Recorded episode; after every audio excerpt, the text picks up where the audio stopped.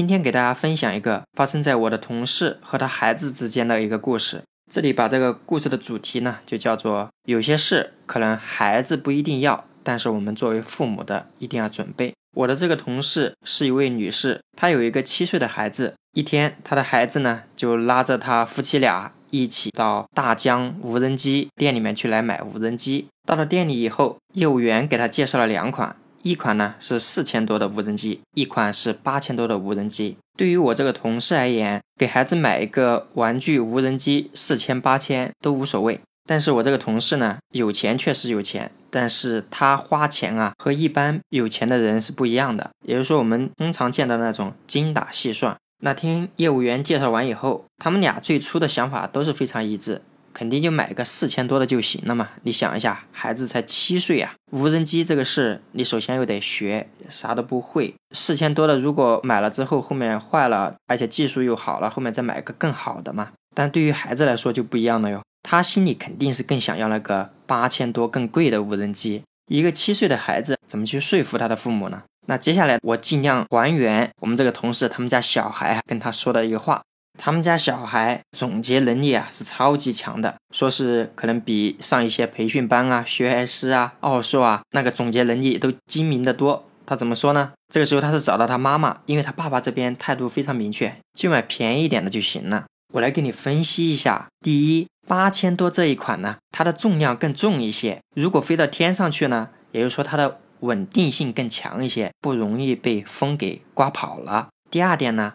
如果你用八千多的这个来给你拍照，拍出的照片更好看、更清晰。第三点，八千多这一款，它不用你手里直接拿着遥控器，它就跟随着你自动给你拍照哟。也就是说，给你拍出的照片就更好看，因为那个时候你手里不需要拿个遥控器，直接跟着你，你摆拍就行了。好，分析完一二三四五以后，他还不忘问一下妈妈：“你看买哪一款？你来定。”我的天哪！七岁的孩子真的是情商太高了，那还是真的让父母你来定吗？他自己已经有很好的想法了，而且你听到没有？像他这样一说呀，对于我同事来说，他更愿意去接受啊，因为说的都是你可以获益更好的一个什么效果，而不是说他的孩子一直在说我想要这个，对我怎么怎么怎么好。你想一下，这个太会说话了。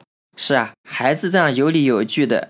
再给你分析完以后，哪个父母受得了嘛？我肯定就给他买一个更好的嘛。好，这个无人机买回家以后呢，据我们同事所说啊，因为我们同事平时工作是为主的，像晚上的话，孩子基本上都不跟他睡，一般是跟他爸爸或者是他的奶奶一起睡。哎，这天晚上了，破天荒的要跟他妈妈一起睡觉。哎，第二天早晨，我们同事说，我迷迷糊糊的，我就听见他在说：“妈妈，你是最好的妈妈，你工作辛苦了。”我最喜欢的就是你，好吧？一个七岁的孩子尚且如此，等到那一天，如果我们的孩子已经十几岁，要上大学了，甚至已经步入社会了，这个时候大家想一想，一般孩子会不会有一些事情有求于我们啊？搞不好哪一天他就会告诉你，妈妈，我们班里面哪一个哪一个同学又出国留学了？我们老师在说以前他的学生。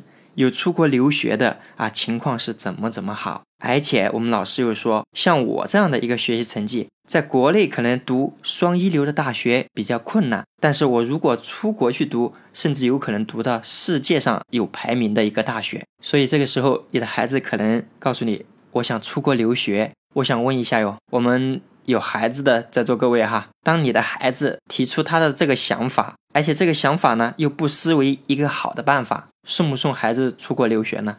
送到哪个国家呢？去英国吗？一年学费可能都三四十万起步。那好吧，英国可能有点高，那就去周边的新加坡啊、日本啊，可能一年的费用也就那么十来万就行了。不管是未来孩子出国留学需要那么百八十万，还是一两百万、两三百万，孩子不一定会想到这个办法，我们父母也不一定愿意让孩子出去。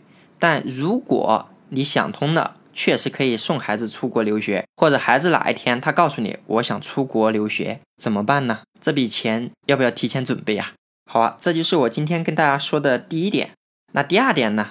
孩子出国已经留学回来了，很不错。嗯，你们家儿子非常优秀，现在呢也找到一个女朋友，双方谈的也非常好，也打算扯证结婚了。哎，忽然有一天呢，你儿子回来告诉你啊，哎，妈妈。我和你未来儿媳妇看上了一个房子，哎，这个房子可能也不是什么豪宅嘛，就四室一厅吧，比较大的一点的房子。哎，这个房子非常好，我们都很喜欢，朝向也好，户型也非常棒，采光也非常好。周边呢，教育配套啊，医疗配套啊，商业啊，都是很不错的。我们确实很想要这个房子，但是我们左凑右凑啊，现在还差那么一百万。哎，现在肯定要得找我们做父母的呀，找到我们了。你们现在手上还有没有钱啊？能不能支持我们一下？哎，你作为父母啊，我想问一下，支持还是不支持呢？嗯，是的，每一个父母都要支持。那问题是，我们在平时生活中有没有刻意的去存下一笔钱呢？好，这是我给大家分析的第二点。第三点，还想再跟大家说一下，恭喜你，你的儿子和儿媳妇是已经结婚了，这下你可以彻底的不用去担心孩子这边了，对吧？有一天啊，你们家的这个孙子出生了，嗯，两家人都非常的欢喜啊。哎，那问题也就来了呀，孩子出生了，那总要有人带呀。如果你的孩子，像志勤差不多，我们家小孩我几乎就没有怎么带，没时间也不会带。目前这样的一批年轻人应该还是很多吧？如果孩子爸爸妈妈带不了，那肯定还是看一看外公外婆、呃爷爷奶奶这边能不能带嘛。可能这个时候你再说了，哎呦，你出生的时候我都没有带，我都不会带，我还给你带孙子，可能你心里就想了，那我这边可能就确实带不了啊。没关系，那可能你亲家那边能带，嗯，行啊。亲家这边就来带孩子了。好，一家人呢，开开心心的，逢年过节呢就聚到了一起。孩子呢，你没有给他带，平时这个生活费用啊、补贴啊之类的呀，哎，这个钱有没有给啊？如果又不带孩子，呃，又不给钱，我想问一下，孩子这边会不会有想法？孩子没有的话，儿媳妇这边有没有想法？我扯的确实有点远，但现实情况也就是这样子啊。我们都是在确实说维系感情。不仅仅只是口头上说的“我很关心你啊，你要注意身体啊”之类的呀，这些关心不仅仅是需要我们有现实当中的一些语言行动，而更主要的是要有金钱基础啊。所以你看，第三部分这笔钱，我们有没有在生活中刻意的把它给存下来呢？这笔钱呢，每个家庭肯定也不一样，有的孩子确实。可能都不需要，但是有的孩子，那如果一旦是需要了，而且又是正事，我们做父母的怎么可能不管？所以，为了未来我们跟子女生活更加和谐，你看你要不要从现在开始存下这么一笔钱来？我们这一期节目呢，也就讲到这里。如果志勤的节目啊对你有用，欢迎大家给我的专辑打一个十分的好评，给我的节目点赞评论。好，谢谢大家。